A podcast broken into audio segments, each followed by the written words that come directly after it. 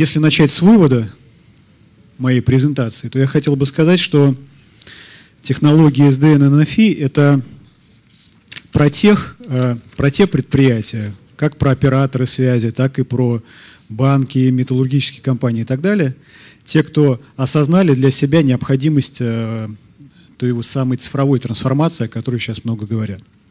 То есть, если такой, такого осознания нет, и вы не собираетесь идти в эту цифровую трансформацию, то, скорее всего, все эти SDN NFI – это не про вас, и вам это не нужно. Потому что никакой экономической эффективности от этого вы не получите.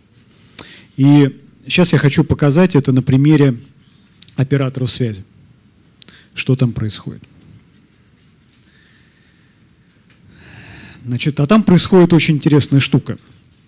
А, я представлял вот похожий на этот доклад недавно на конференции по ОТТ.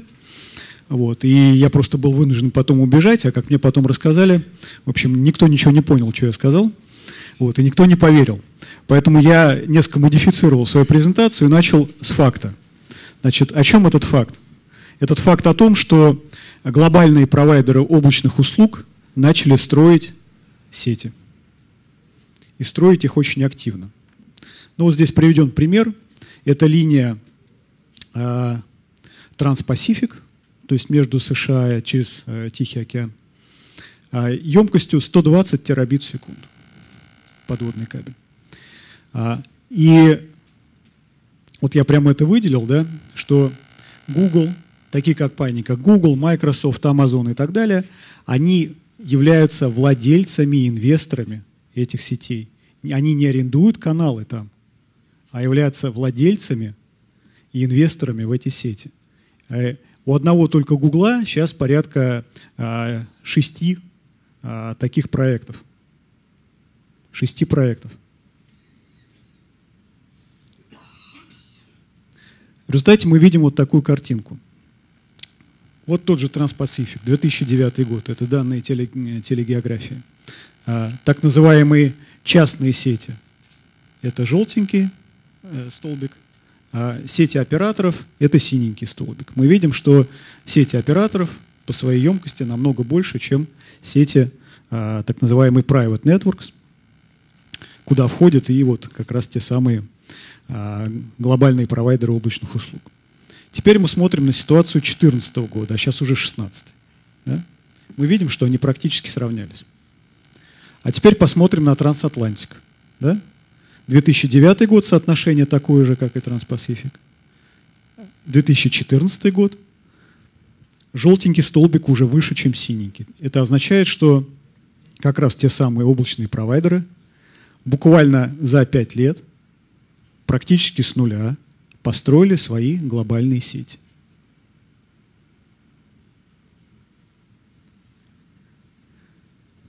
Встает вопрос, а зачем? Что они с ними делают? Вот дело в том, что то, что они строят, не является сетями связи в привычном понимании. Почему? Что такое сеть связи? Сеть связи – это такая штука, это труба, да, куда поступает пользовательский трафик, и практически в неизмененном виде он доходит до другого пользователя. Да?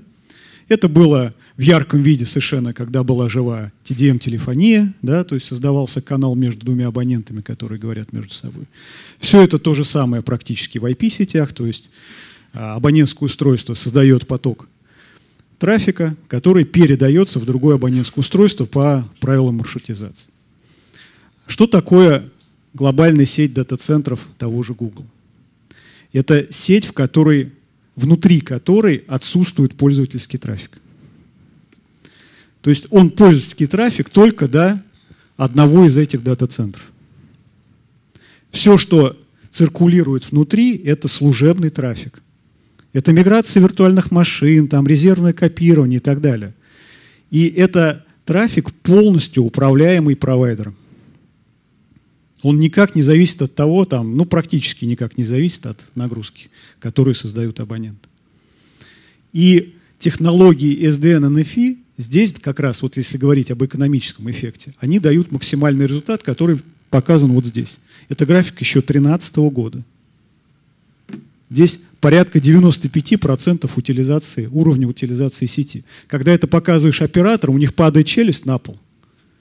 И они говорят, а как такое вообще возможно? У нас там на магистральной сети 15% хорошо, если. То есть в 10 раз. Вот я и говорю, ответ в том, что там нет пользовательского трафика. И появляется ситуация, когда провайдер может полностью управлять этим трафиком и загружать свою сеть до практически стопроцентного уровня утилизации. Но от себя добавлю, что и внутри этих квадратиков у них сейчас порядка 50-70% а, утилизации вычислительных ресурсов. При средней по индустрии, по Uptime Institute, порядка 6%, то есть сравните.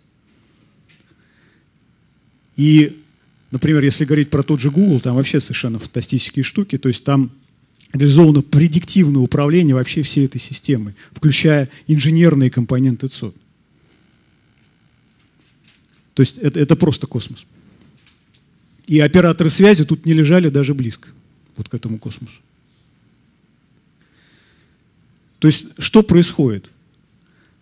Происходит формирование новых центров концентрации трафика, которые еще буквально несколько лет назад либо не было вообще, либо они не играли заметной роли. Это вот те самые сети программно определяемых дата-центров облачных провайдеров. И там концентрируется только уже не трафик, а приложения. Потому что человек пользуется приложением. И не человек, машина пользуется приложением.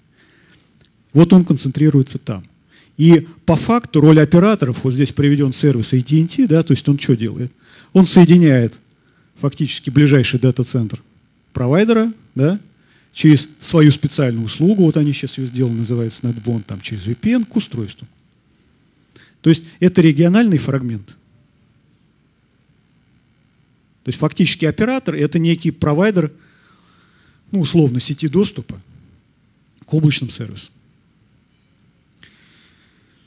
Так вот, э, вот Виталий не даст соврать, да, э, в мире нет практически ни одного значимого примера успешного партнерства между телеком-оператором и провайдером, ну, ОТТ его можно называть, или облачного сервиса, неважно. Проблема в том, что операторы катастрофически отстают не друг от друга, а от облачных провайдеров в развитии как раз сетей связи, построенных в совершенно другой идеологии, для которых и, собственно, созданы технологии с DNNFI. Просто еще раз, они не про тех операторов, которые есть сейчас. Они совершенно про другой мир. И если вы не в этом мире, то вам это не надо. А если вы в этом мире, то вы не оператор. Ну, параллельно еще вот очень важный момент, поскольку телеком-операторы, да и любые, наверное, компании, зависящие от э, информационных коммуникационных технологий, они зависят от технической политики вендоров. Так вот, техническая политика вендоров в последние годы кардинально перестроилась под требования как раз облачных провайдеров.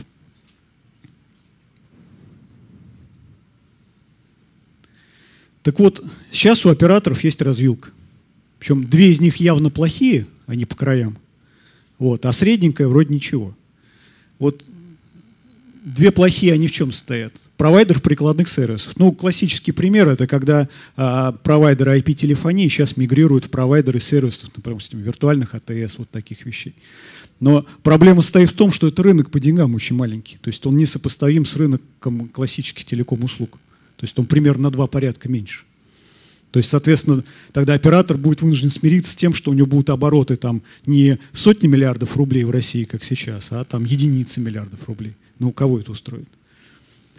Другая крайность тоже плохая. Это ну, просто оператор – это строитель инфраструктуры, там всяких базовых станций и так далее. Но, в общем, на мой взгляд, это, ну, это чисто строительный бизнес, там полно своих подрядчиков. И, в общем, что там делать оператор, не совсем понятно.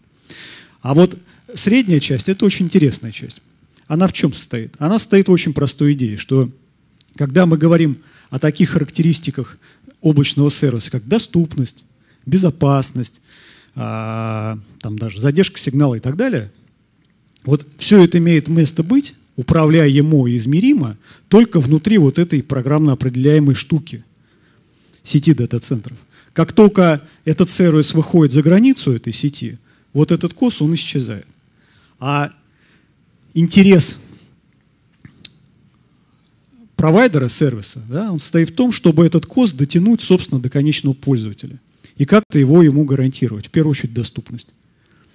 Так вот, сделать это на существующих сетях невозможно. И а, когда мы говорим о перспективах внедрения SDN NFI, экономической окупаемости этого дела для оператора связи, который, как я уже сказал, вытеснены фактически сейчас на уровень доступа, он стоит в том, чтобы иметь возможность, реализовав свою сеть на принципах SDN NFI, состыковать ее с программно определяемой сетью дата-центров глобальных провайдеров.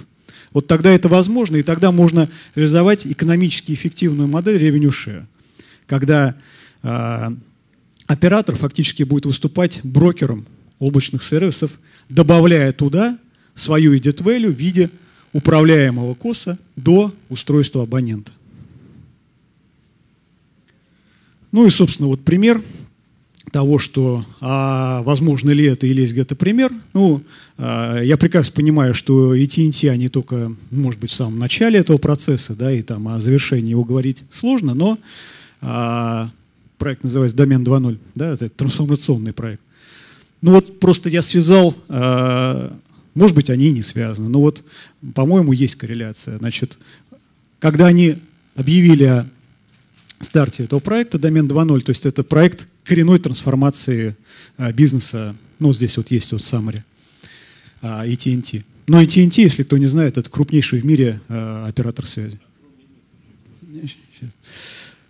Вот мы видели, что мы видим из этого графика, что на протяжении более чем полутора лет у них снижалась, у них падала капитализация, причем это не было связано, там, допустим, а, со снижением в целом фондового рынка США, он рос. То есть они падали против рынка. Вот объявлен старт, вот здесь вот запущены первые сервисы, рынок понял, что это более-менее серьезно. Мы видим стабилизацию капитализации, и дальше ее рост практически до, даже выше того уровня, с которого она падала. Фактически AT&T это сейчас единственный оператор связи, чья капитализация существенно растет в мире. Единственный. Другого такого примера нет. То есть, вот здесь вывод. Быстрым выводом на рынок принципиально новых услуг, как раз вот этих network as a service, о чем говорили предыдущие докладчики, они смогли доказать, что домен 2.0 это не просто декларация, а то, что действительно идет работа над ней. Да, она идет тяжело, да, все там очень непросто, но она идет инвесторы поверили в то, что в таком виде компания может выжить.